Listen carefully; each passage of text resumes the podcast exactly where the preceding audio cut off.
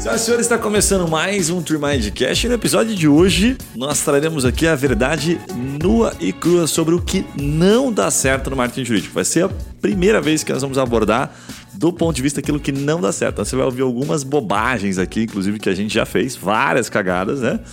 Para contar é, para você um pouquinho daquilo que a gente aprendeu. Obviamente que a gente aprende errando na maioria das situações, né? Alguns fiascos aqui particulares, inclusive de coisas que eu mesmo já fiz, vou compartilhar, né? E obviamente, vamos além de contar aquilo que não dá certo, a gente vai contar como a gente faz hoje, como a gente faz dar certo, né? Ou como estamos fazendo nesse momento, porque o marketing, infelizmente, eu não acho que é uma ciência exata, então o que dá certo hoje provavelmente não dará certo amanhã, certo? Então vai ser bem divertido, promete algumas boas risadas. Para me ajudar nessa missão aqui, eu estou com a Lia Flauzino, que é a nossa head de marketing e uma baita especialista na parte de redes sociais. Então, vai nos ajudar aqui com força e também com o Vitão. Já está bastante tempo vendo na prática aí, né, Vitão? Os clientes satisfeitos e aqueles que saem xingando a gente né, por algumas coisas que não deram certo. Nós vamos compartilhar um pouquinho dos bastidores aqui. Então, sejam bem-vindos. Prazer. Será que tem cagada para contar ou não? O que vocês acham? Ah, tem, né? Tem alguma Bastante. coisinha, né? Pô, então tá bom. Tem coisa. E também ali também faz alguns, atende alguns clientes em outras áreas, né? Então algumas coisas se repetem, né? Então Sim, vai dar para você trazer um pouquinho da sua expertise aí de outros mercados, outras, outros negócios também. Ó, eu sugiro a gente começar por rede social, separando um pouco da, até da publicidade ativa e da publicidade passiva, né? Tipo assim, organicamente, o que, que funciona, certo? E as cagadas e algumas coisas que são meio comuns, assim, sabe, dos advogados, para daí a gente entrar depois nos patrocinados, naquilo que, pô, vou fazer campanha, vou botar dinheiro. Então, o que, que não funciona, o que, que a gente já viu que puta, não dá resultado, para você evitar e como a gente recomenda, tá? Vamos tentar falar de Instagram, Facebook, LinkedIn, abordar as principais redes sociais e por que não TikTok? Vamos tentar trazer isso aqui, tá? Eu vou te puxar primeiro e depois vocês puxam em seguida também aquilo que vier em mente, beleza? Boa. Cara, a primeira aqui é um clássico, assim, mas esse é um clássico, mas daqueles bem clássicos. É o cliente, principalmente escritórios muito grandes, assim, escritórios ou que tem uma especialidade muito específica, exemplo, assim, é uma advogada especialista em M&A, ou o escritório é um full service quer se posicionar agora como especialistas no direito tributário para indústrias de automóveis. Fui longe aqui agora pensando nisso. Aí ele é, tem uma ideia brilhante, fala: puta, meus advogados não têm tempo para produzir, para cuidar de rede social, certo? Vou contratar uma agência, ou até mesmo vou colocar aqui já como opção. Vou contratar uma pessoa interna aqui para fazer o meu marketing, e essa pessoa vai produzir os conteúdos para as redes sociais daquilo que eu preciso me posicionar. Tipo, eu preciso que eles coloquem exatamente aquilo que é o nosso, né, a nossa essência, que como a gente faz, o diferencial do escritório e tal.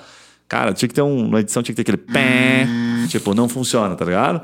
Aí você fala, porra, por que, que não funciona? Muitos e muitos clientes nossos, uma das principais coisas que a gente tem de, de problema de alinhamento e que rapidamente a gente já corrige, a gente não consegue ainda, ainda não conseguimos transferir a autenticidade que tem no advogado, na informação, no conteúdo. Né?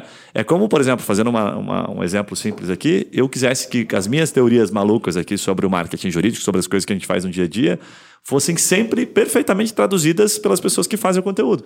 Isso não existe, isso é uma balela.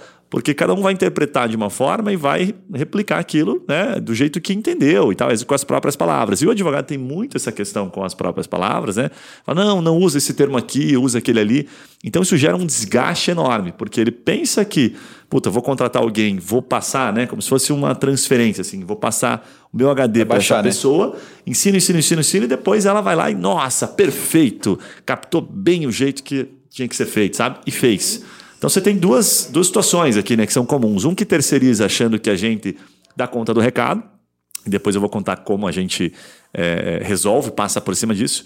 E outro que contrata, inclusive, interno. Né? Para dar um exemplo, só a gente pegou, tem um cliente grande nosso, essa semana estava atendendo ele, perguntei para ele assim, falei, olha, é, a gente não está conseguindo te atender, né? Puxar exatamente essa expectativa que você tem. E aí eu vou abrir um parênteses, que a forma como eu expliquei para ele, que a gente explica sempre é assim, a pessoa que produz o conteúdo, quando ela não tem uma baita experiência, tipo a teoria das 10 mil horas, não viveu aquilo, ele não sabe brincar com a informação, sabe? Que o cara que domina bem, ele brinca. Você fala, pô, me explica M&A, sei lá, de uma maneira diferente, usando uma analogia. Em 30 segundos. Se o cara só viu que é M&A botando no Google, ele nunca vai conseguir brincar com aquele assunto. Mas o cara que é campeão, ele vai falar, cara, M&A... Puta, pega esse exemplo aqui, pega esse outro. Então ele vai explicando, é o cara que dá aula, o cara que domina o assunto. E aí eu cheguei para o cliente e falei assim, cara, sobre esse assunto aqui, inclusive era M&A, é, eu falei para ele assim: quanto você, quanto tempo você levou para saber o que você sabe hoje, assim, que você fala, puta, agora eu entendo esse negócio aqui. Ah, levei bastante tempo e tal. Legal. A pessoa que produz aqui ou que produz aí, tanto faz, né? Quanto tempo ela tem já de experiência nisso? Sabe? Qual que é a vivência dela naquilo? Ah, é, é pequena. Ah, legal. Aonde que ela procura informação sobre isso, além daquilo que você passou para ela? Né? Quando ela se sente um pouco insegura e vai construir. No Google. Então, o que, que faz a pessoa que produz o conteúdo hoje para a rede social? Ela interpreta basicamente aquilo de informação que existe no Google. Então, a informação que vem do Google vai ser, no final das contas, um pouco mais do mesmo né? porque outras pessoas já produziram aquilo, em tese outros escritórios também buscaram no Google, sendo que até você, advogado, certo? Ele também procura no Google. Então tá todo mundo no final buscando a informação no Google. Mas aí quando eu quero botar na minha rede social, olha a, a incoerência disso, né? Não, quero que seja autêntico, quero Sim. que seja uma informação minha. Mas como se você está procurando no Google todo dia? então isso para mim é uma baita de uma balela do que não funciona, assim, tentar traduzir, transferir na prática. Exato. O que, que vocês acham disso?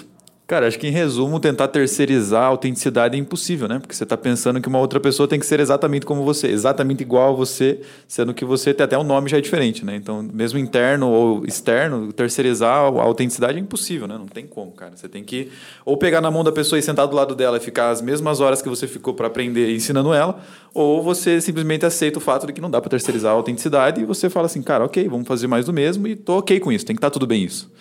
Legal. Acho que em paralelo dá para a gente falar que não na tentativa de terceirizar a autenticidade, mas, por exemplo, se o advogado realmente, a gente sabe que ele não tem o tempo, né, para ele, ele quer otimizar o tempo dele e ele resolveu contratar uma empresa terceira. Então, essa conexão é muito importante dele com essa pessoa para ele conseguir ter realmente oferecer não. Então, aqui é, é dessa forma que eu quero me posicionar. É, eu, o que a gente acaba fazendo aqui, né? Algumas alternativas que a gente tem encontrado, né? Exemplo, é, a gente define uma pauta lá com o advogado, provocando ele. Fala, então, ah, vou te mandar aqui sempre cinco situações da semana. Tipo, ah, eventos que vocês não podem participar, decisões, né, causas relevantes. Então, você faz algumas provocações de acordo com o perfil do escritório. Legal. Aí, o próximo ponto, assim, bom, exemplo, o advogado vai lá e fala assim, ah, nós vamos participar desse evento aqui. Ah, um evento internacional de LGPD, eu vou estar tá lá. Legal. Quero que. Daí você fica esperando que a pessoa faça um texto super bacana daquilo que está na tua cabeça, né? Do porquê que o teu escritório, o que, que você vai abordar, que você vai ver naquele evento. Pé, não vai funcionar. Daí o que, que você pode fazer? Poxa, mas o que, que a empresa faz? Então ela vai lá e provoca. Fala: olha, eu vou te fazer três perguntas aqui, né? Tipo, o que, que é? Sabe? Ah, um evento XYZ. Aí você responde. Sobre o quê? Né? O que, que vamos abordar ali? Então você faz três perguntinhas que você mesmo transcreve, às vezes, num áudio. Você não transcreve, mas você manda um áudio, e aí sim a pessoa pode transcrever aquilo. E diria assim, transcrever, né? não vou dizer transcrever na íntegra, porque vai ficar sem concordância, mas ela pode pegar basicamente as suas palavras. Aí você, advogado, verá o conteúdo do jeito que você gostaria nas suas palavras na rede social. Então, isso é uma das formas que existe. Sim. Mas sempre provocando para que a mensagem autêntica parta de quem tem aquela, aquele conhecimento, para quem domina aquele assunto. Né? É como um advogado que chega e fala assim, né? Já aconteceu algumas vezes. Eu estou atendendo um cliente, ele chega para nós, é o Vitão, principalmente, que atende para caramba, ele fala: Cara, eu dependo muito disso, cara. Isso para mim é muito estratégico, sabe? Isso que vocês vão fazer e tal.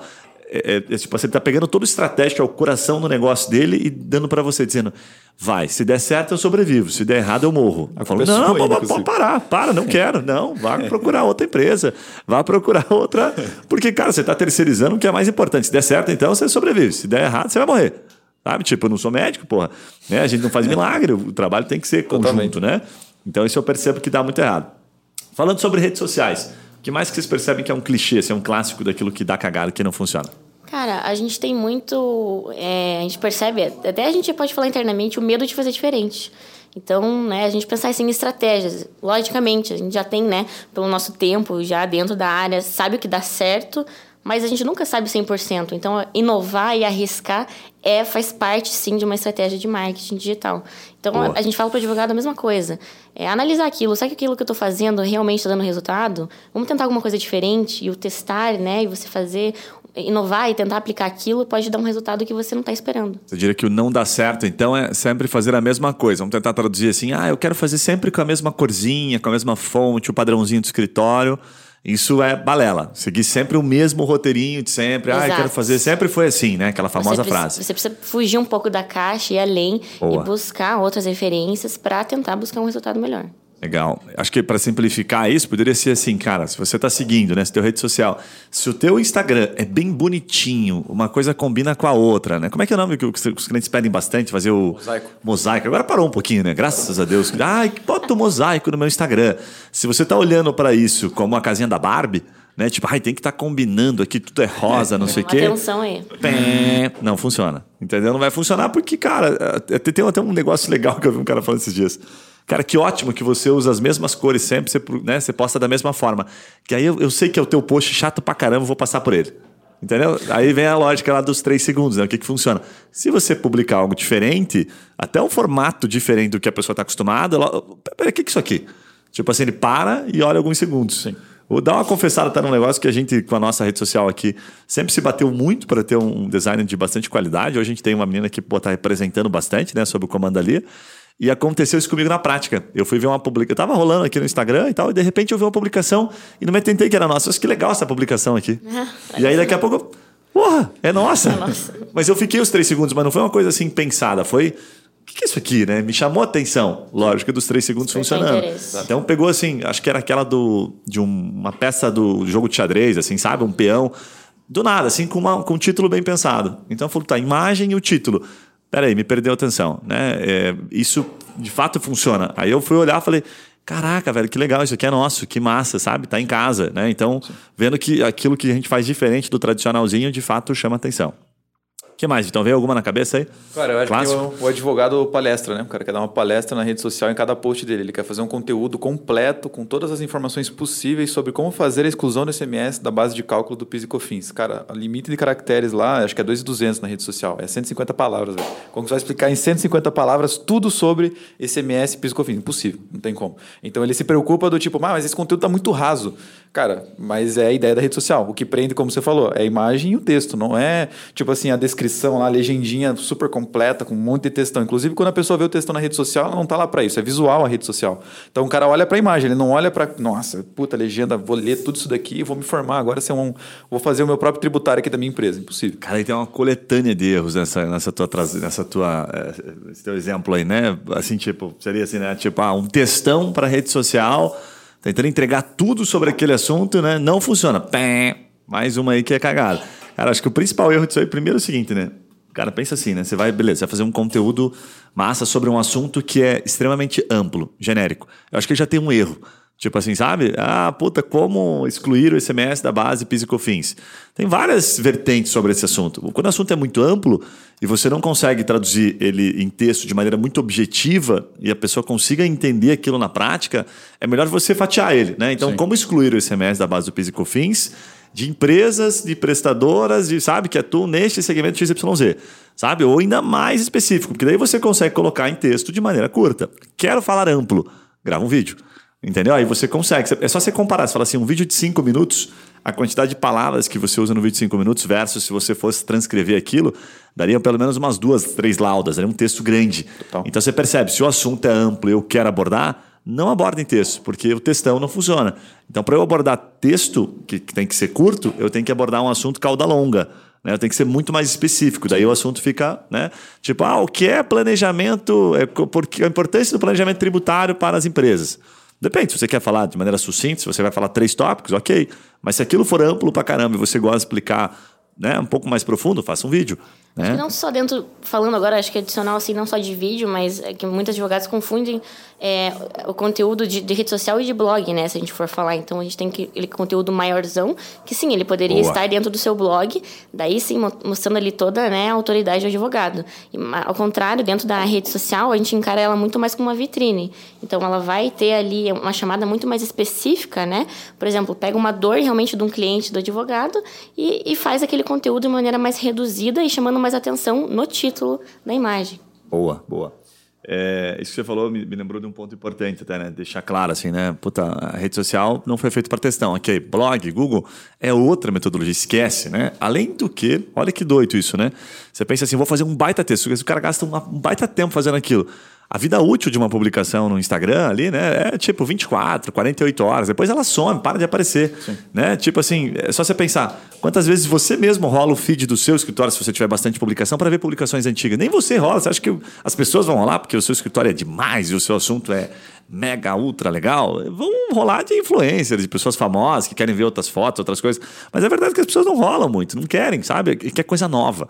A grande maioria quer novidade. Então a novidade tem que estar sempre, sabe? Tem que ter, tem, o tempo que você gasta para fazer aquilo tem que ser proporcional ao que ela te, te Sim, entrega. Totalmente. Então, se fazer uma coisa mais rápida, se eu quero abordar um assunto longo, melhor fazer em vídeo, né?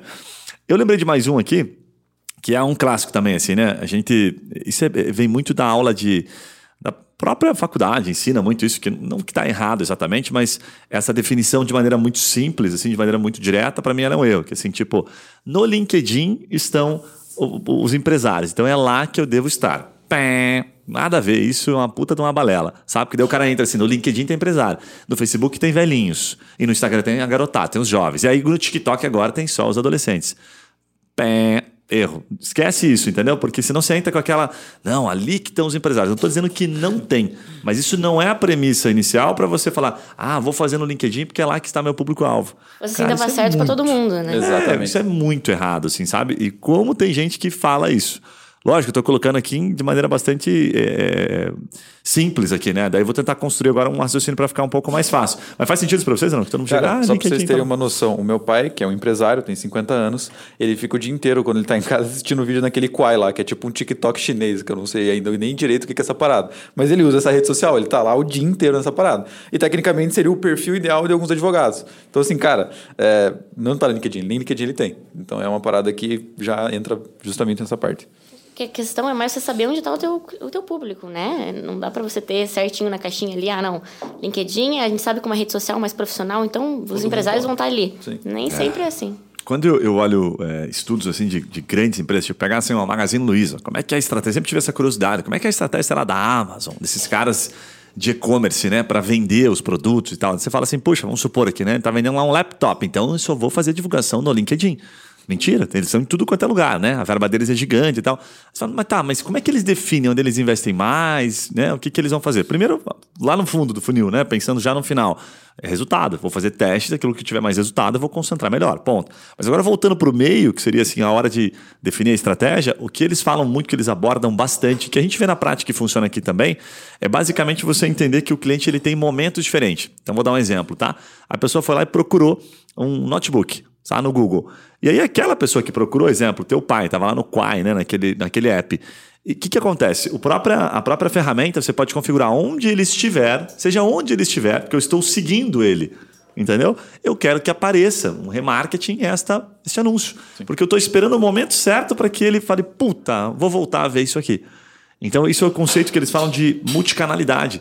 Não é mais, eu não posso mais olhar é, que a grande dificuldade hoje do marketing digital, nas grandes proporções, é saber aonde converteu. Será que o cara converteu na hora que ele me viu no Instagram? Será que ele converteu na hora que ele me achou no Google? Ou será que ele converteu vendo um conteúdo de blog? Ou será que ele estava no TikTok e viu uma dancinha da Luísa Trajana, achou o máximo, né? Ou da Magalu lá, e aí comprou? Eles não conseguem. Eles falam, explicam por quê. Porque é o conceito de multicanalidade. Você tem que estar presente, de certa forma, em vários desses canais e tal, né? E daqui Sim. a pouco a gente explica para o jurídico como é que a gente explica, como é que a gente recomenda isso, mas ao mesmo tempo você espera o momento. Então, no final das contas, o que define é o momento. É mais fácil você pegar e fazer assim, né, de maneira simplista aqui, tentando dar um contexto. Eu apareço para determinada pessoa pelo canal inicial, seja qual for. Google, o cara procura lá, sei lá, divórcio, advogado especialista em divórcio. Ah, bacana. Então o meu, o meu site identificou um pixel, né? Tipo, ah, pegou um pixel, não, mas é, entende como um pixel, né? Pô, tem um usuário aqui, um cookie, né? Esse cara é divórcio. Aí você imagina o seguinte: não, ó, se ele é divórcio, olha a, besteira, né? Ele tá no Instagram. Ah, o cara deve estar tá procurando outra gatinha já, né? Ou a mulher procurando já outro gatinho, outro relacionamento. Aí você fala: não, não, não, não, ele vai estar tá lá no Tinder.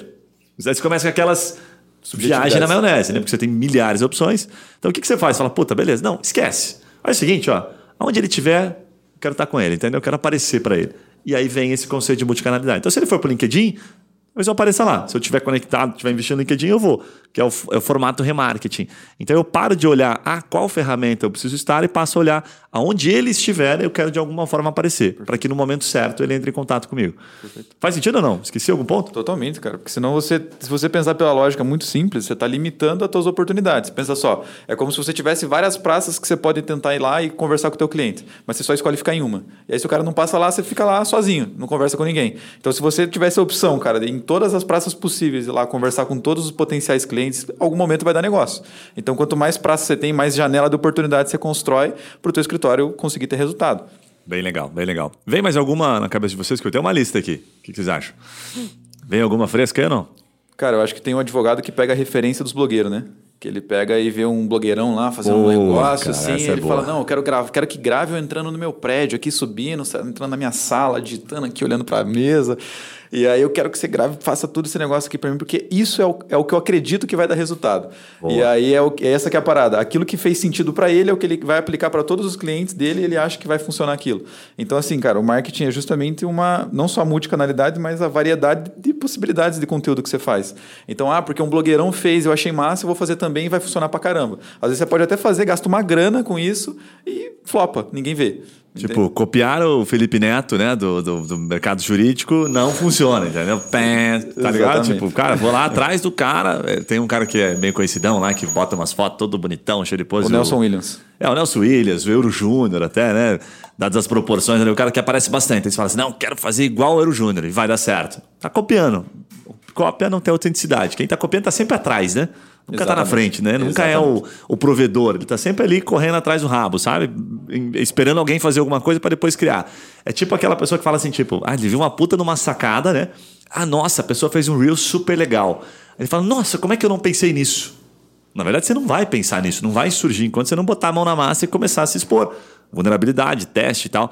Aí ela fica assim, não, então já que eu não, não tinha visto antes, agora eu vou fazer nessa mesma onda. Aí o cara entra na onda de todos que estão fazendo. Então ele está o tempo todo copiando, está o tempo todo, sabe, indo atrás do rabo. Né? Então isso de fato, concordo perfeitamente, não funciona. E tem um ponto conectado com isso, que é a questão do engajamento, né? que é o advogado ele fala assim, não, estou contratando vocês, seja qualquer agência ou um, uma pessoa interna para cuidar do seu marketing, e o teu foco é gerar engajamento. Eu quero que as pessoas curtam, comentem nas minhas publicações não funciona. Cara, isso é ridiculamente assim, comum, né? Mas por que, que não funciona? Novamente, porque, pô, é, é um conteúdo seu, tem autenticidade aquilo que você está falando? É, é, um conteúdo que está na tua cabeça ou a pessoa está produzindo algo mais do mesmo? Né? Esse conteúdo, que aí vem um ponto importante, uma observação. Ele fomenta, ele provoca, de alguma forma, a liberdade das pessoas comentarem quanto você está, sabe, tornando aquilo convidativo e outro. Se o assunto é, é um assunto que de fato as pessoas sentem vontade de comentar. Vou dar um exemplo aqui, né? Ah, divórcio litigioso, né? Pegue aqui, por exemplo, dicas de como resolver. Será que alguém vai lá? Pô, não, realmente. Compartilhei sua experiência de como foi né? divórcio. Não, ó, realmente estou passando uma situação muito. Tem exemplos, né? Claro, né? Mas são exceções. Questões muito pessoais, a gente tem uma linha tênue aqui, né? Questões que, que tiram o som da pessoa, questões que, que envolvem muito emoção a pessoa tende a não compartilhar, a não ficar segura. Que, de que forma as pessoas se expõem, né? Quando você olha até assim, estudos, elas se expõem quando geralmente tem o ego envolvido. Então você quer uma opinião sobre algo. Por isso que política é muito fácil. Você não está expondo o seu pessoal, você vai lá e mete o pau no outro. Sempre que for externo, você tem uma facilidade maior para né, se expor. Você fala assim, essa série aqui, o que, que, vocês acharam? Eu achei uma merda, não gostei por causa disso, isso, daquilo. Eu não estou me expondo, eu estou lá criticando o outro, julgando, tô, sabe? Como a gente quiser interpretar aquilo. Mas sempre é mais fácil eu me expor falando do outro do que falar de si mesmo, né? Falar, ah, então um processo criminal. É, realmente, eu fui pego com drogas, agora estou respondendo aqui, né? Estou respondendo liberdade, estou com uma tornozeleira, muito legal sua publicação, achei ótimo. Não vai funcionar, não vai rolar, né? A não ser que você provoque um assunto que você tenha é, tranquilidade da pessoa se expor. A verdade é que está todo mundo, né? principalmente é, é, quem tem relação, alguma relação direta com causas né? do, do, do jurídicas, enfim, é, com medo de expor. A vulnerabilidade não é legal. É, é, a mesma lógica que eu gosto bastante é se chegar na rede social da pessoa e falar assim: nossa, deixa eu entrar nessa rede social dessa pessoa aqui que ela sempre posta quando ela tá triste, ela sempre posta quando ela tá depressiva, posta fotos feias. Nossa, saí super feia nessa foto, hoje achei o máximo, vou postar. Quem que faz isso? Ninguém faz isso. É a mesma linha de raciocínio. Ele não vai se expor num assunto que não está à vontade. Então, cara, do ponto de vista jurídico, isso, tem um monte de causas. Isso né? vai muito de encontro também, falando da questão do engajamento, né, acho que o maior erro e que não funciona é comprar seguidores, né? Vamos falar disso também. Puta, isso é muito, muito bem lembrado. Nossa, comprar lá, seguidores. Pensa, é, além de ser feio pra caralho, né? advogado vem lá com aquela. Não, eu quero aumentar, eu quero né, que aparecer mais, ter a minha autoridade digital, vou comprar seguidores. Não funciona. Da mesma forma, então, que, qual que é a estratégia é, aposta isso que vai funcionar para você ter mais engajamento e isso pode resultar na, na, vinda de seguidores, é o conteúdo de qualidade, é você estar tá ali presente, postando, mostrando a tua expertise como advogado e tentando responder as dúvidas do seu, do seu público, né? Então... É. Ah, isso é um baita de um... É, é uma métrica de vaidade que a gente fala, né? Você compra seguidores ali, mas não tem nenhum tipo de curtida, comentário, não tem engajamento, né? Então, enfim, é, é, tem tantos erros relacionados a essa compra de seguidores que, vamos colocar só um assim, cara, não é nem um pouco ético e moral, sabe? É ridículo. Então, não recomendamos e espero que você não esteja fazendo isso, você que nos acompanha aqui, porque você está consumindo um conteúdo de primeira para você poder fazer o que funciona de fato, tá? Claro. Pulando um pouquinho aqui que eu vou recomendar, tá? Vocês vão me cortando aí, que vão surgindo as coisas, a gente tem bastante coisa para compartilhar, a gente vai, vai, vai, vai, trazendo aqui, vai compartilhando, tá? É, eu queria pegar um pouquinho do gancho, antes de a gente passar para Google, para falar dos patrocinados. Né? Tipo assim, ah, beleza. Então, eu sei que pô, rede social é difícil né, no orgânico, dá resultado, demora para ter engajamento, saquei isso, não tenho tempo, legal. Mas e se eu patrocinar para gerar, né, sei lá, atingir pessoas que estão. É, empresários que estão com problemas é, contratuais, empresas que estão sendo executadas pelo banco, whatever, tem várias é, situações diferentes, né? E aí, a minha rede social, isso é o primeiro erro que eu vejo, assim, muito clássico, né? A minha rede social, organicamente, o meu rede, minha rede social precisa estar tá linda, precisa estar tá muito, sabe, bem feitinha, pronta, porque senão não dá resultado aquilo que eu vou fazer patrocinado, que eu vou impulsionar, né? Criando uma relação entre as duas. Cara, pé, nada a ver, esquece isso. Eu, no começo eu fiz esse erro, então posso compartilhar aqui de maneira bastante direta. Não tem nenhuma relação. Aí eu falei, cara, mas como, como assim que não tem relação? Porque ninguém, cara, é muito difícil até vendo números, tá? Posso falar dos números. Mais ou menos 1% das pessoas, você vai, vamos supor aqui, você apareceu lá com, hoje com 100 reais, um exemplo simples, você aparece para 10 mil pessoas. Aí você fala assim, 10 mil pessoas, ok. Com o assunto né, do seu negócio. No máximo, mas no máximo, 1% das pessoas vai clicar naquilo. Então, de 10 mil, passou para 100 pessoas. E aí você, puta, 100 pessoas. Se elas vão clicar naquilo, certo? Supondo que você está fazendo uma campanha para gerar contatos, eu estou falando que esse 1% vai de alguma forma tentar investigar. E se eu clicar é ver um pouco mais, é olhar para aquilo. Então, pouquíssimas pessoas, se olhar para 1%, vai de encontro lá no seu, na sua rede social. Só que quando a gente olha para resultado, a gente olha assim, tá, mas quantas, Guilherme, efetivamente que falam comigo, né? Me chamam no WhatsApp ou deixam os dados vendo aquele post que foi interessante, que bateu no momento certo daquele cliente quantos efetivamente né, deixam essa informação e não vão lá olhar na rede social? A maioria. Então, assim, são pouquíssimas pessoas que vão investigar. Você pegar de 10 mil pessoas, 1% que vai clicar para ver a sua rede social, para daí chegar a essa conclusão, falar assim: não, esse cara aqui não é um escritório tão bom você está pensando que aquilo tem uma relação direta com ele contratar ou não. Com ele, ah, não, vou, vou passar meu contato porque eu vi que ele tem só 10 publicações, porque eu vi que ele tem 200 seguidores. Existe, mas é uma baita de uma exceção. Então é uma balela. Tanto que a gente tem vários clientes aqui que eu posso dizer com propriedade que são, assim, a rede social deles orgânica, a rede social né, que a gente não impulsiona, é muito fraca, mas muito fraca. Não tem seguidor, não tem engajamento. E as campanhas que a gente faz para eles bombam. O cliente está super contente. Daí o que, que acontece o cliente? Ele fala assim, cara, realmente aquele negócio que vocês falam da rede social ali, tipo, não preciso, né? Eu posso fazer disso um engajamento? Pode, de acordo com a tua estratégia. Mas eu não preciso estar perfeito aqui para poder fazer o outro. Esse para mim é o erro. Tem que estar perfeitinho isso aqui para eu poder fazer campanha. Inclusive, você pode fazer campanha divulgando no Instagram sem mesmo ter um Instagram.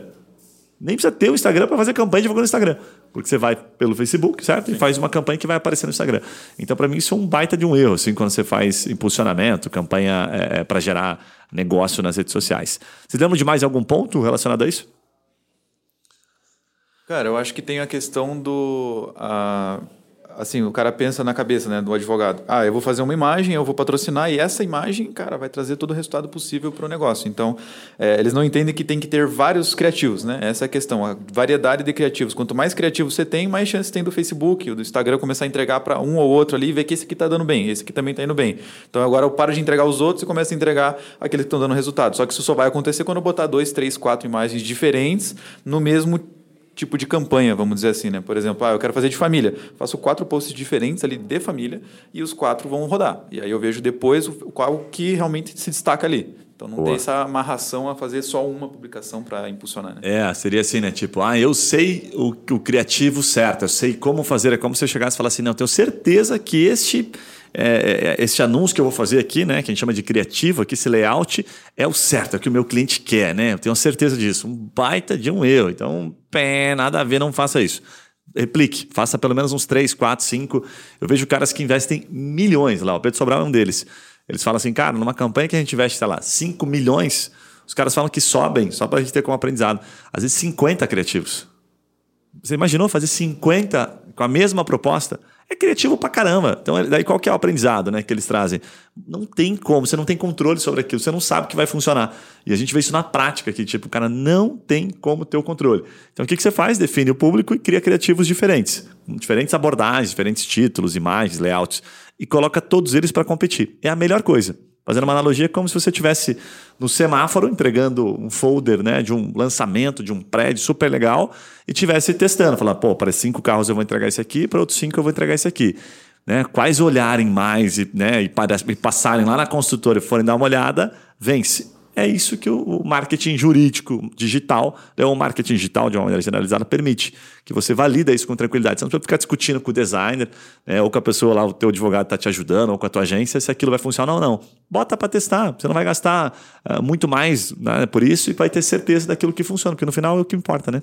Sim, é, também a lógica é muito a, lógica, na verdade, da construção do criativo, que às vezes o advogado tem a dificuldade de como que a gente vai transmitir isso, né, no, naquele anúncio, é da mesma do orgânico, você ir no problema específico. Você não ficar no genérico, porque senão aquilo não vai se conectar e não vai chamar a atenção da pessoa.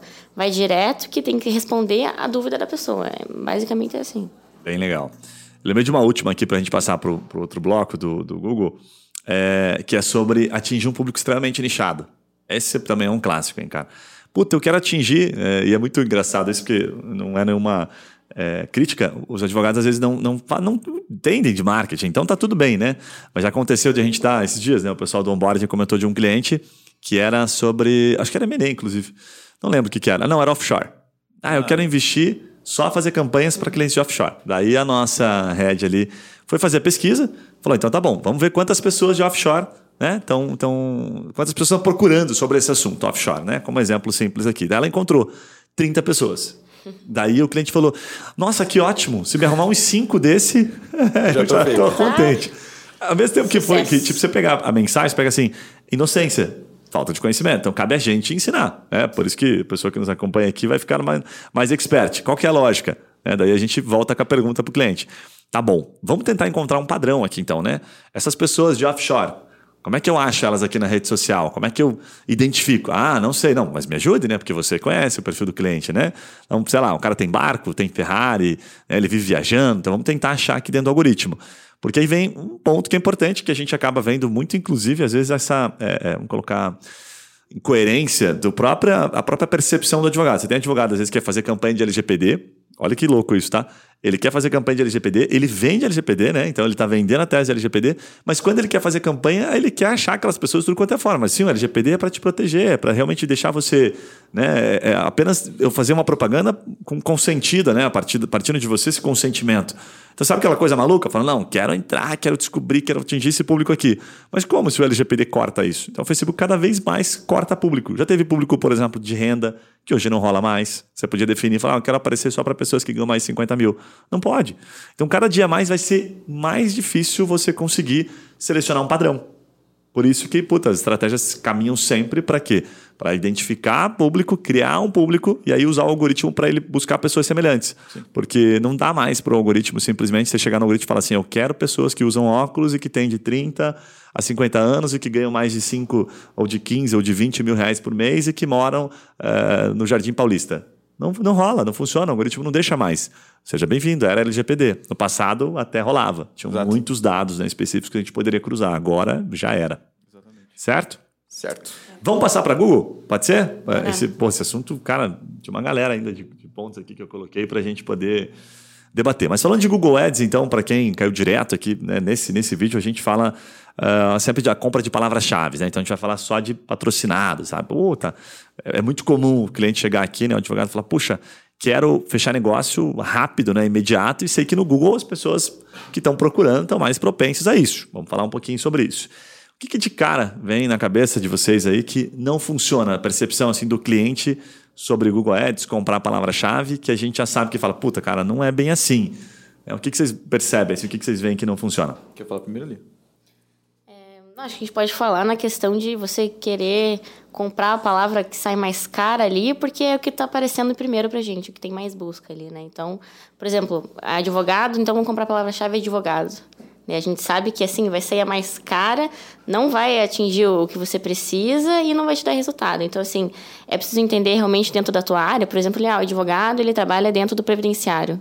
Né? O que, que as pessoas estão buscando né, dentro do previdenciário e que palavras estão ali disponíveis que pode fazer sentido para esse advogado achar essas pessoas. É, seria tipo assim, o Google não faz milagre, né? Se você não tiver claro é, a lógica do cliente que está buscando pela palavra-chave o que você vai entregar, isso tem até no marketing a gente chama de princípio de continuidade isso, né? O cara procurou advogado trabalhista, certo? Vou dar um exemplo aqui para ficar fácil até de contextualizar isso que é bem legal que você trouxe. Advogado trabalhista, legal. Você vai botar ele numa página de quê? sabe? Fazendo uma analogia, antes de continuar nessa loja, seria basicamente o seguinte, né? O cara chega e fala assim, ah, supor, né? Ah, eu quero comprar um colchão, tá bom? Ele quer comprar um colchão. Ah, se ele quer comprar um colchão, já sei a dor dele. Então eu já imagino algumas coisas, né? Putz, esse cara tá com colchão velho, esse cara deve estar tá com dor nas costas, tem algumas possibilidades, certo? Depois a gente traduz isso para o direito. Puta, bacana. Aí eu pego aquele cara que quer comprar um colchão e boto ele dentro do mercado, que também tem colchão. Falo, agora, ó, acha o colchão aí, hein? Se vira, entra numa loja, sei lá, numa van da vida bem grande, que também tem colchão, né? Supondo aqui que a van Sim. tem colchão. O que, que você está fazendo ali? Você está dificultando o caminho dele. Ele acabou de deixar claro, eu quero comprar colchão. Porra, me bota aqui numa loja que tem o colchão e aí agora né, se conecta comigo. Quais são as dores? Mas qual que é a tua finalidade, teu objetivo? Um vendedor bom, assim como um advogado bom, o que, que ele vai entender? Cara, olha, provavelmente esse cara tem essa ou essa ou essa ou essa dor aqui. Algum desses problemas aqui está relacionado, que são 80% dos caras que querem comprar colchão têm essa dificuldade. Então eu já vou e ofereço para ele o serviço. Falo, olha, vem cá, esse colchão aqui te interessa. Traduzindo para site, o que, acontece, né, ali? Acontece muito assim. Ele bota lá, advogado trabalhista. Daí o advogado vai lá e bota numa página qualquer, assim, e pior, assim, que mais tem. Às vezes a página não fala nada sobre trabalhista. Fala nada. Como se ele entrasse, o cara que veio buscar colchão, bota ele dentro de uma farmácia. Fala, se você achar colchão aí, você leva de graça. É um brinde para você, tá? Você não precisa pagar nada. Então o advogado bota numa página. Cara, se não está falando nada sobre aquilo, olha que cagada. Tipo assim, o cliente vai falar, o que, que esse cara me botou nessa página aqui? Pior ainda, vai ficar caro para você e o Google vai achar horrível isso, a experiência dele. Porque, assim, abrindo um parênteses, é a mesma coisa que você, que a gente faz quando a gente está procurando no Google e entra num resultado que, nossa, nada a ver isso aqui é uma fração de segundos. É a mesma lógica dos 3, 4, 5 segundos. 5 segundos você. Nossa, distante, porque não me conectou. Vou embora. Então, uma página assim, vamos pegar lá para simplificar, uma página ruim, que não tem nada a ver com a palavra-chave, né?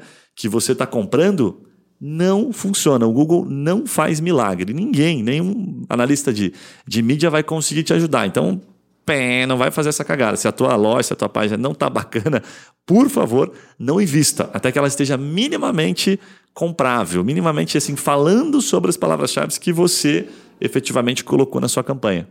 Vem mais alguma coisa em mente ou não? Cara, o advogado faz uma relação direta de resultado com quantidade de palavras-chave palavra que está na campanha dele. Então, na opinião dele, na visão dele, ele acredita que assim, cara, quanto mais palavra-chave tiver dentro dessa campanha aqui, mais resultado ela vai me dar. Então, o cara vai lá, bota, faz uma campanha com mil palavras-chave. Só que aí, mil palavras-chave sobre direito trabalhista, não tem como, né? Você tem que encontrar um monte de outra coisa ali para encher linguiça. E aí você está enchendo linguiça. Você não está fazendo algo assertivo que realmente vai te trazer alguma chance de resultado. Então, às vezes tem campanha que, cara, com três palavras-chave, nossa senhora, bomba demais. E é três palavras-chave. Né? E tem outros que sim, vai ter 20, 25. Então não tem uma ciência exata e não tem uma relação direta, não. Tem que ter no mínimo 50 palavras-chave aqui para conseguir gerar resultado com essa campanha. Não existe Bem isso. Bem lembrado, né, cara? Volume de palavras-chave não tem nenhuma relação com o resultado. Então vai nessa onda, né? Sim. Tem até um, um, uma lógica assim, de campanhas, quando você tem bastante experiência, ele tem bastante, vamos colocar, dados, aprendizado ali com base no mercado, é, é muito comum, a gente tem campanhas assim, que eu tenho dentro da campanha do grupo de anúncio uma palavra-chave. Sabe? Porque é o teu melhor vendedor. Então, eu vou separar para fazer uma analogia simples. Cada palavra-chave é um vendedor, certo? Aí você tem a palavra-chave que vende mais e a que vende menos, certo? Aí você está pegando lá, vamos supor, né? Vai botar os teus vendedores para trabalhar é, e, e vai dar igual para eles, o mesmo dinheiro para todos eles. Ao invés de separar, falar, não, você, Daniel, Você, Rodrigo, você, Vitor, Ricardo, são os melhores vendedores. Vocês vão ficar com os melhores clientes. Sim. Entendeu? Porque como o cliente é limitado, não é infinito, né? Vou pegar os clientes melhores e vou colocar aqui. Isso é uma campanha separada. Então fica aqui, vocês são especiais, você cuida daquela palavrinha, que é a palavra que mais gera resultado. E aí é como eu faço essa pergunta aqui para os nossos gestores de tráfego, né? Se você tivesse agora mil reais para colocar nessa campanha, em quem você apostaria? Tipo a lógica do cavalo, assim. Em quem? Daí ele, ele pega e já vai na hora, fala, não, essa palavra-chave está dando resultado, legal. E por que, que você está dividindo com todas as outras? Se esse aqui que é o bichão, entendeu? Você tem o Neymar na mão e tá botando o, o sei lá, o Thiago Silva da zaga lá para jogar no ataque. Não, porra, deixa isola o Neymar aqui, bota uma campanha bonitinha só para ele. É a tua melhor palavra-chave. Para isso existem as métricas de conversão, né? Então a gente deixa o cliente entrar com várias palavras, né, com várias ou com poucas palavras, e olha o quanto, quanta, quantas, quantas pessoas vieram. Exemplo aqui de uma campanha para ficar fácil.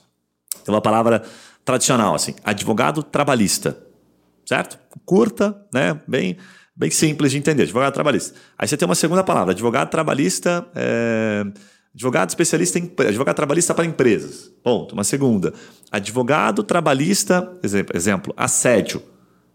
Legal. Três palavras diferentes. O que, que você vai fazer? Né? O que, que a gente faz? Né? Primeiro, é, que aí tem um erro aqui que é bem comum. Se você pegar e colocar todo mundo no mesmo balaio e não der resultado, o que, que acontece geralmente? Você vai lá e vai olhar e fala: ah, não, isso aqui não dá resultado, essas palavras são ruins.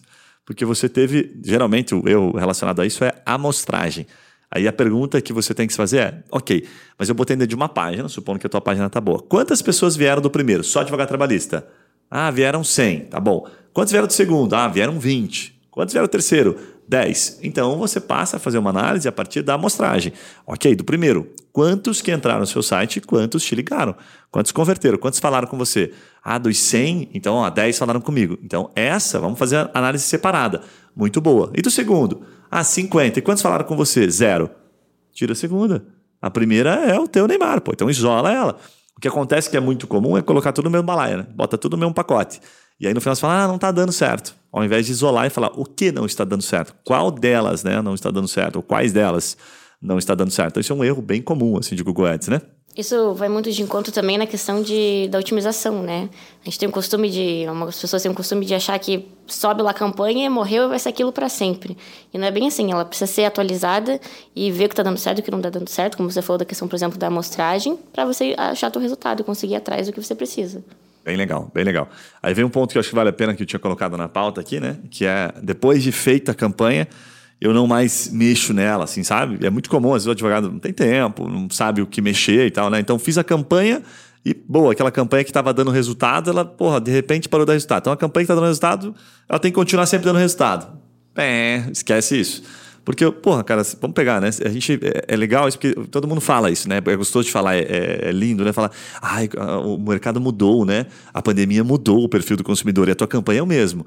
A, a pandemia mudou o perfil dos nossos clientes, tá? É super bacana a gente falar isso de maneira bonita, né? Romântico. Mas o teu site continua o mesmo, sabe? Você continua o mesmo. Então fica aquela coisa tipo, tá, tudo mudou, mas você não mudou merda nenhuma nas tuas campanhas, nas suas ações, no seu site. Então, se você não mudou nada, significa, primeiro, talvez você não esteja adequando, acompanhando o mercado. Ou talvez você não acredite que tudo mudou. Né? Porque às vezes é um pouco, sabe, é, é romântico demais. Ok, mas a tua campanha tem que ter é, alteração, ela tem que ter teste. Né? Ela tem que ter, ela tem que ter o que a gente fala de, de validação, que a gente calibra, ela está o tempo todo testando, né? E como é que a gente faz isso na prática, né, de maneira simplificada? A gente escolhe palavras-chave, que são palavras-chave que a gente tem experiência. Geralmente a gente começa nas campanhas com palavras-chave mais fáceis de o cliente comprar. Então vamos pegar um exemplo aqui, né? Eu usei o advogado trabalhista. Você tem lá a palavra advogado trabalhista e tem também a palavra verbas decisórias, certo? Aí você pensa assim, qual que está mais evidente para o cara comprar? Qual que está mais fácil de vender? Primeiro momento, tenho certeza que todo mundo vai pensar assim, ah, advogado trabalhista, por óbvio. Acontece, às vezes, da, da, da verbas decisórias até superar um advogado trabalhista? Sim, pode acontecer. Mas fala, mas em que situações? Na situação em que você pegou 100 pessoas que estavam procurando exatamente verbas decisórias e colocou dentro de uma página animal, falando exatamente, mostrando o quanto você é top naquele assunto, você é especialista. Aí você conectou, né? Que a gente fala assim, é, eu ofereci tomate e entreguei tomate. Não foi oferecer tomate na hora que ele chegou só tinha que ir na banquinha. É, então, puta, fui lá e falei de verbas decisórias e botei ele dentro de uma página que fala, sei lá, sobre assédio moral. Esquece, não vai dar resultado nunca. Né?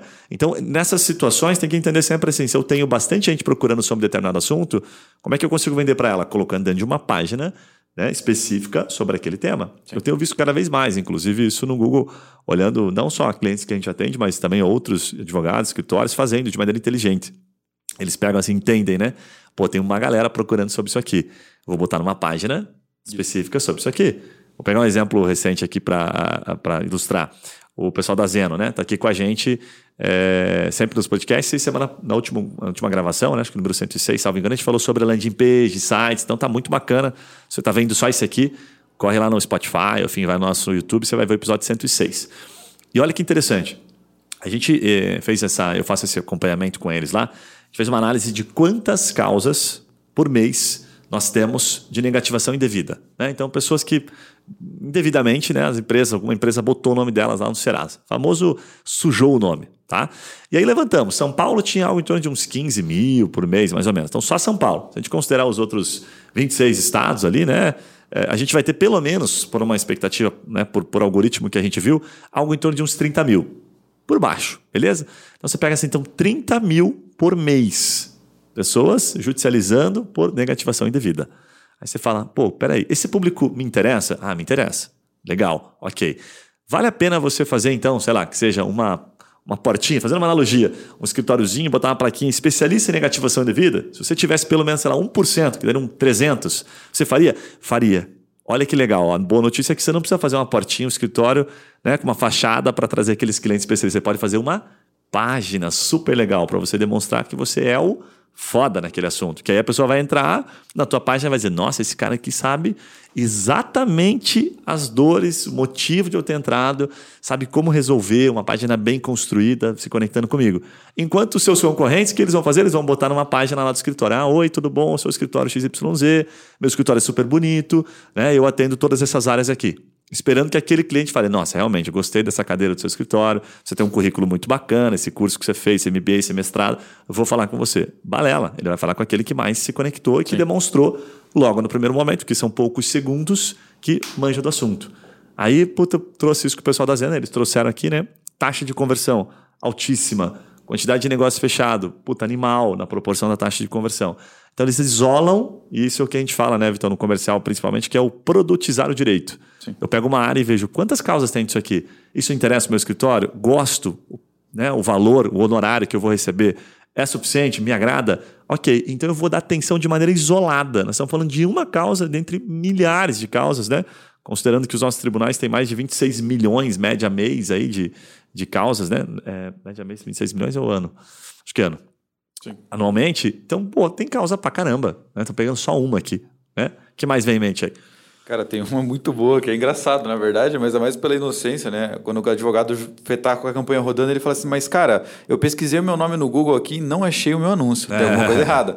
É Aí ele fala assim, cara, é só você pensar da seguinte lógica. Você, como que vocês definiriam seu perfil? Ah, eu sou advogado, tenho tantos anos, faço isso, moro aqui, não sei aonde. Tá, e esse, esse perfil teu te contrataria?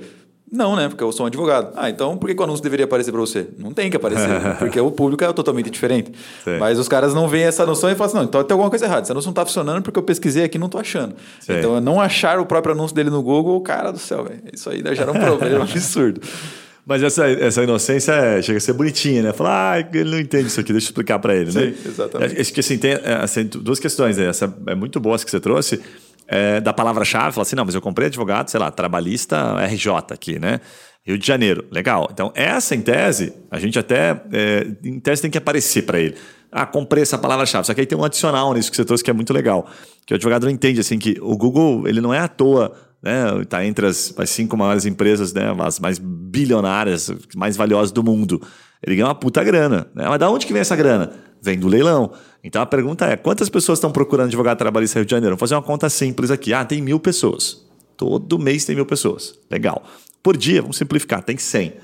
Uma palavra dessa hoje deve estar custando próximo de uns 20 pila de CPC que a gente fala, né? Que é cada clique. Então o Google vai lá e leiloa. Cada um está pagando na média 20 pila. Então, se são 100 vezes 20, nós estamos falando que assim, ó, é dois continhos todo mês, todo dia. Para essa palavra, uma palavra, advogado trabalhista RJ. Aí tem advogado trabalhista Rio de Janeiro, advogado trabalhista, sei lá, é, Zona Sul, tem várias outras, milhares, né? Então, essa aqui. Aí você chega para o advogado e pergunta: doutor, beleza, advogado trabalhista Rio de Janeiro. Quanto você quer comprar dessa palavra? Ele fala assim: ah, cinquentão que eu tenho aqui para gastar por dia. Legal. Então você vai conseguir dois cliques e meio dessa palavra, que está custando 20. A hora que, daí vamos supor, né? Você está ali, puta, acordou, sete horas da manhã, vai olhar a palavrinha. Botou advogado trabalhista Rio de Janeiro, não se encontrou. O que, que pode ter acontecido? Os seus dois cliques e meio já foram. Entendeu? Já passou. Por quê? Porque outra pessoa já foi lá e clicou. Você não vai mais aparecer naquele dia, porque o teu orçamento é 50. Agora, se você botar 2 mil, a chance de aparecer todo dia, aí vai ser grande. Mas você não tem esse orçamento e nem justificaria, certo? Então você vai aparecer na medida daquilo que você tem para gastar. Eu gosto da analogia com, com cassino sabe? Com fliperama, com até mesmo poker, enfim. Cassino, você chega lá e fala assim: ah, vou botar aqui, ou aquelas, aqueles fliperamas de shopping, que são bem caros. Você vai lá e compra quatro, cinco fichinhas, você bota num cartãozinho, bota. Aí você vai brincar com a criança, não sei o que e tal. Aí, porra, a criança tudo empolgada, você joga, brinca um pouquinho, aí beleza, você botou lá cinquentão. Aí dá 20 minutos, acabou. Aí você fala, caraca, velho. Aí a criança fala, tô empolgado. Nossa, e o cassino é a mesma coisa. Meu, já foi, negão. Entendeu? Se você não botar mais dinheiro, tchau. É a mesma coisa. Né? Então, dono do leilão, se tiver alguém já pesquisado naquele dia e tiver visto a sua palavrinha, clicado, já era, porque você paga por clique. Né? Então, quanto mais interessante for a palavra, você fala, nossa, advogado trabalhista, advogado empresarial, essas palavrinhas clássicas, primeiro, mais caro é o clique, segundo, mais você vai ter é, limitação, porque o seu orçamento é limitado. Né? Então, você tem que tomar muito cuidado com essa distribuição do seu dinheiro. Para isso, existem né, testes, especialistas para poder te ajudar nesse sentido. Muito boa essa. O que mais? Lembra de mais alguma ali de Google? Clássica? Tem mais umas duas aqui. Dá pra gente falar da importância do acompanhamento também, né? A gente tem. A, é, a gente sabe que é muito importante, a gente faz estratégia, gente, o advogado aqui é o resultado que ele vem mais a curto prazo, mas se a gente deixa de lado aquilo não faz acompanhamento, a gente não consegue nem identificar o que está dando errado, o que está dando certo, e, e, realmente agora vou excluir aquilo que não está funcionando e vou focar na estratégia que me dá mais resultado. É, seria assim, né? O, o, erro clássico, né? Ah, eu quero um resultado garantido, né? Sabe? Tipo, esse é um clássico, né? O cara chega e fala, não, quero garantido, tô apostando, tô botando mil reais aqui, eu quero fechar negócio. Pé, fala, aí a gente volta sempre pro advogado, a gente fala para ele assim, né? Tá bom, então eu vou te contratar pra uma causa aqui, mas eu também quero garantido, você tem que ganhar. Aí eu, ah, não, mas espera aí, o direito ele é meio, né? Ele não é fim. Fala, ah, o marketing é fim, então não é meio também, né? Então é um pouco de incoerência. Mas na prática, né, trazendo com, com, conectando com o que você trouxe ali, né, Lia, seria assim, né? Puxa, não tem como garantir, ponto. Aí você fala, mas por que, que não tem como garantir? Tem partes do processo que a gente de fato é, tem que, você tem que cobrar da pessoa que faz o marketing. O que, que, seria essa parte? Vou tentar fazer uma analogia que eu fiz uma, esses dias que eu gostei bastante, que é essa do, do panfleto, do folder no semáforo, né? A gente fala assim: o que, que são as impressões do Google? Impressões é, até usando a analogia do folder, imprimir o folder, certo? E vou aparecer para pessoas. Aí fazendo uma suposição bem simples, assim, né? Tô lá, né, entregando o folder de um baita de um prédio super bonito no semáforo. Algumas pessoas não baixam o vidro, certo? Algumas pessoas baixam o vidro e pegam o folder. Né? Ah, tá chovendo, tá frio, o cara não quer, não tá interessado naquilo ali. Isso é impressão. Então, apareci para vários. Mas alguns pegaram meu folder. Esse que pegou o teu folder, considere como clique. Opa, Aqui clicou, pegou aqui, né? Então, simplificando a lógica. Então, puta, alguns nem abrem a janela. Aí você fala assim, imprimir para mil, mil folders. Só que só 100 pegaram aqui o, o folderzinho. Os outros nem abriram a janela. Então, esses 100 são os cliques. Aí você, puta, peraí, o cara pegou meu folder. Massa. E agora? Qual a próxima etapa? Então, essa primeira etapa é controlável. É, é a própria pessoa que faz o marketing, ela tem que te entregar, ela tem que, é, no mínimo, conseguir entregar impressões, seria assim, sabe? Que é a lógica do folder. Pô, você fez o folder? Não vai ser tão difícil entregar. Agora você vai definir aonde entregar. E como é que você aparece no digital, no jurídico? Seria assim, né? No, na, na campanha de Google, as palavras-chave. Né? Trazendo para o folder, seria, pô, em qual semáforo eu vou entregar? Aonde? Que bairro? Porque lá tem mais gente rica, né? Então você vai com aquelas suposições do marqueteiro. Aí o clique Beleza, consigo controlar o clique? Consigo. O que, que eu consigo? Como é que eu controlo o clique, né? Fazendo a analogia do folder. Me ajudem aqui se eu estiver falando uma besteira. Puto, folder bonito, né? Então você tem as meninas que vão entregar o folder agora, eles pegam umas meninas bonitas, uns rapazes bonitos, certo? Folder bacana, uniforme. Então tá te dando ali, pô, credibilidade. Fala, pô, você fica curioso. Então gera aquele né? gatilho, né? Pô, bacana. Mas e na campanha de Google? Como é que funciona isso? Anúncio. Então o teu anúncio tem que ser bom cara procurou advogado trabalhista, né? O que, que você pode colocar lá? Você já entende, fala, pô, o cara que está procurando advogado trabalhista, supondo aqui, né, que ele é um reclamante, Ele quer uh, um advogado rápido, ele quer um advogado prestativo, ele quer um advogado que, pô, brigue pela causa dele, entendeu? Que ótimo, coloca isso no teu anúncio. Se você entende que isso faz a diferença. Mesma lógica. Aí você tem a garantia, então você pode cobrar isso, né? E tem uma lógica que a gente usa bastante. Pegue na tua região e bota as palavras-chave que você está comprando e veja como seus seus concorrentes estão colocando. Traga coisas boas, não, precisa, não é cópia, sabe? Isso não tem nenhuma relação com cópia, porque tem coisas que são padrões. Tipo assim, ah, advogado é super prestativo, rápido e eficiente. Me pergunte, me fale qual advogado que não vai dizer que não é. Entendeu? Então, às vezes, se aquilo está funcionando, se você gostou e acha que aquilo se conecta com o teu cliente, use também, não tem problema. Legal. Aí então você tem o controle do clique. Ah, fiz um anúncio super legal, assim como folder. Então estou no controle. E aí tem uma métrica, né? Então a gente fala sobre é, a cada mil impressões, pelo menos uns 10% tem que estar tá clicando, que é o que a gente chama de CTR. Eu usei a mesma lógica, inclusive, do, do folder no semáforo, né? Fiz mil folders impressos, pô, 100 pessoas tem que pegar aquilo ali. Então vai pegar, porque você botou a menina bem uniformizada e tal, folder ficou super bonito. Legal, fechou. Aí vem a última etapa.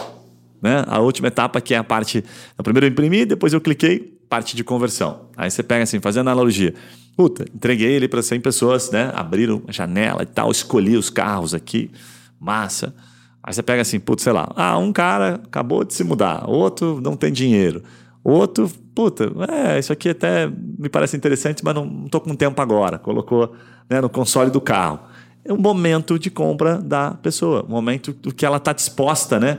Ah, será que eu paro para ver o tempo, a atenção? Né? Eu acho que o grande indicador aqui é a atenção. O quanto eu estou disposto a falar sobre aquilo.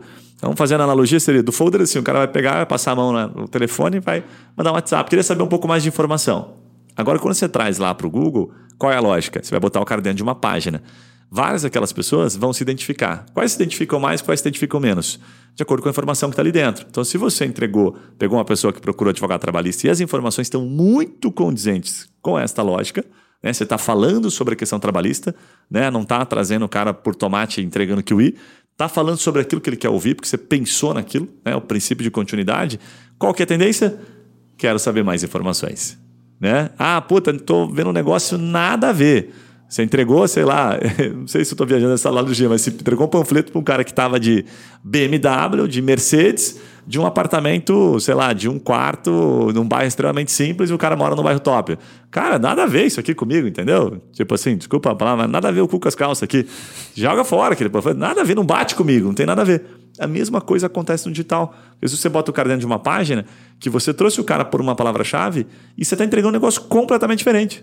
E você quer que o cara clique e queira falar com você sobre mais informações. Então, essa é a última etapa, assim, né, que a gente fala, né? De primeiro imprimir, depois ele clicou, e se, terceiro, se aquilo interessou para ele, ele vai entrar em contato. Então, você tem um percentual aqui nessa etapa final que vai assim, se 100 pessoas pegaram o folder, né, trazendo isso para dentro digital, seria mais ou menos assim, ah, minha métrica está super legal, 10%. Então, 10 pessoas no final dessas mil, desse folder impresso, 10% seria um número razoável para você dizer assim, olha, 10 pessoas se interessaram. A mesma coisa acontece no âmbito digital. Fez sentido ou viajei? Esqueci algum ponto. Boa. Não, acho que é isso mesmo.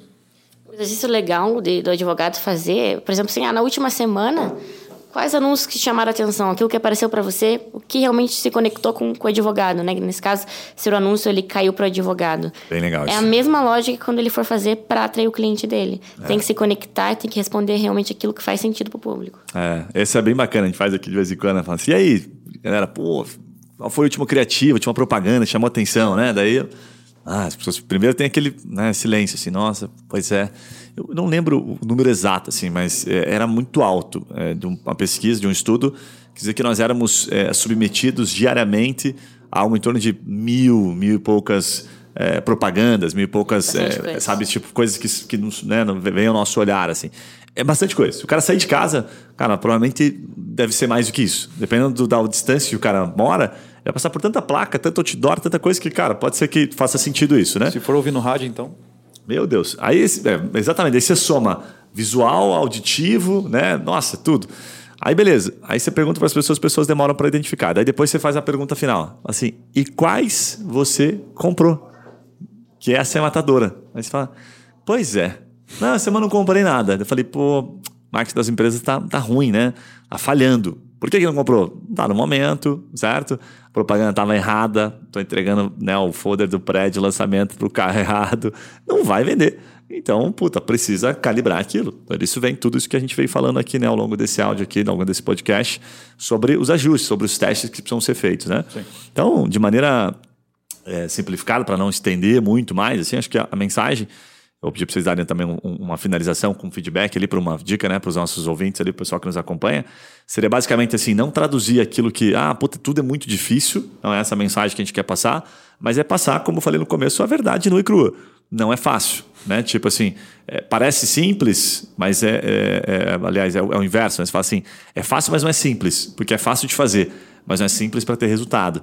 Porque aí você vem a parte estratégica né, do negócio que, se bem feito, vai dar resultado. Então, ah, puta, se eu estou fazendo as minhas próprias campanhas, se eu estou terceirizando, qual é a dica que eu deixaria assim? Puta, acompanha. Tenta entender um pouquinho, se interessa. Se você fizer isso meia hora, uma hora por semana, você já vai tendo uma evolução. Aquilo que você apresentou, que você aprendeu numa semana, a outra, você já não, né, não erra a mesma coisa, você vai testando coisas diferentes. Aí esse teste, essa sequência de validações faz com que você se torne uma pessoa expert naquilo que você não entende muito. Né? E aí você passa a ter é, um pouco mais de proximidade daquilo que falam da ciência do marketing, que não é uma ciência exata. Boa. Certo? Cara, acho que para complementar o teu ponto já e fazer uma finalização aqui, um ponto importante também nessa parte é dar feedback, né? Porque agência, Perfeito. quando você terceiriza isso, você bota para fora, cara. Quem bota para fora tá olhando para número. Não, não tô dentro do teu escritório vendo quantos atendimentos você conseguiu fazer vindo do Google. Isso não tá numa métrica que eu consigo olhar dentro do computador aqui e ver. Então, se eu não tô olhando para isso, você que tá olhando para qualidade, quantos agendamentos eu consegui fazer? E se você não volta isso para agência, para o cara que tá prestando esse serviço para você, o cara não adivinha, né? Ele não consegue saber se o lead tá bom ou tá ruim se você não fala. Então, esse feedback é muito importante do tipo, ó, essa semana veio aqui uns cinco caras, mas que tá querendo processar a mãe. Nada a ver com o que eu, que eu ofereço aqui. Beleza, então o que, que a gente já vai poder ajustar na campanha? Mas sem esse feedback não tem como eu saber que tá vindo um monte de gente aleatória. Bem legal. E você, Lia, uma dica aí final pro pessoal? Para comentar duas coisas. A primeira é que, assim, não queira reinventar a roda, né? Boa. Você acompanha, você olha para o mercado, vê o teu concorrente fazendo aquilo e fala, não, vou fazer igual porque tá dando certo para ele, para mim também vai dar, porque não, né? Então, assim, faça o feijão com arroz que aquilo dá resultado e que aquilo vai ser bom para você. E uma, algo a mais Boa. adicional é a cereja do bolo do advogado, né? Quando ele é, consegue transmitir isso para o público dele, a chance de ter mais oportunidades de fechar negócios é muito maior. Bem legal, bem legal. E, e assim, é uma verdade, né? Uh, é muito mais fácil o advogado conseguir atrair clientes com ele falando, né? Com ele se expondo, vídeo, story e tal, principalmente vídeo do que qualquer outra pessoa fazendo, que seja uma imagem, um texto. Mas assim, é garantido, dadas as proporções. Se você fizer 10 vídeos curtos, bem instruído, versus 10 tentativas diferentes de fazer, layout, texto, eu posso garantir que você vai ter mais resultado em vídeo se for bem feito. Porque é justamente isso que você falou, né, Lia? Tem autenticidade, tem a cereja do bolo. Você vai falar coisas que a pessoa vai se conectar. Né? É a sabedoria, é a experiência. Então, se você está terceirizando tudo, esperando que aquela pessoa que não sabe o quanto você sabe, né? que não viveu os, os anos todos da sua experiência para ter essa capacidade de fazer um negócio bem feito, ela faça na mesma proporção que você, você está terceirizando o seu coração ali. Então a chance de você ter êxito existe, mas ela é pequena, porque você não está conseguindo participar. Né? Então isso faz toda a diferença. Certo, meus amigos? Para você que nos acompanha, não esqueça de nos acompanhar, nos seguir, aliás, né, lá nas redes sociais. Tudo você encontra ali procurando como Trimind, marketing jurídico. E não deixa também de mandar o seu feedback. A gente recebe alguns feedbacks ali, principalmente nos vídeos, né? Falando sobre alguns assuntos. A gente vai trazer esses assuntos para cá, vai trazer algumas novidades. E mandar também e-mail, se você quiser, guilherme.trimind, victor.trimind, lia.trimind. Você pode mandar para a gente aqui que a gente fica sempre contente de saber se você está gostando. A gente recebe bastante comentário cada vez mais, então é super prazeroso saber que isso está sendo útil para você. Um abraço e a gente se vê nos próximos podcasts. Valeu, valeu!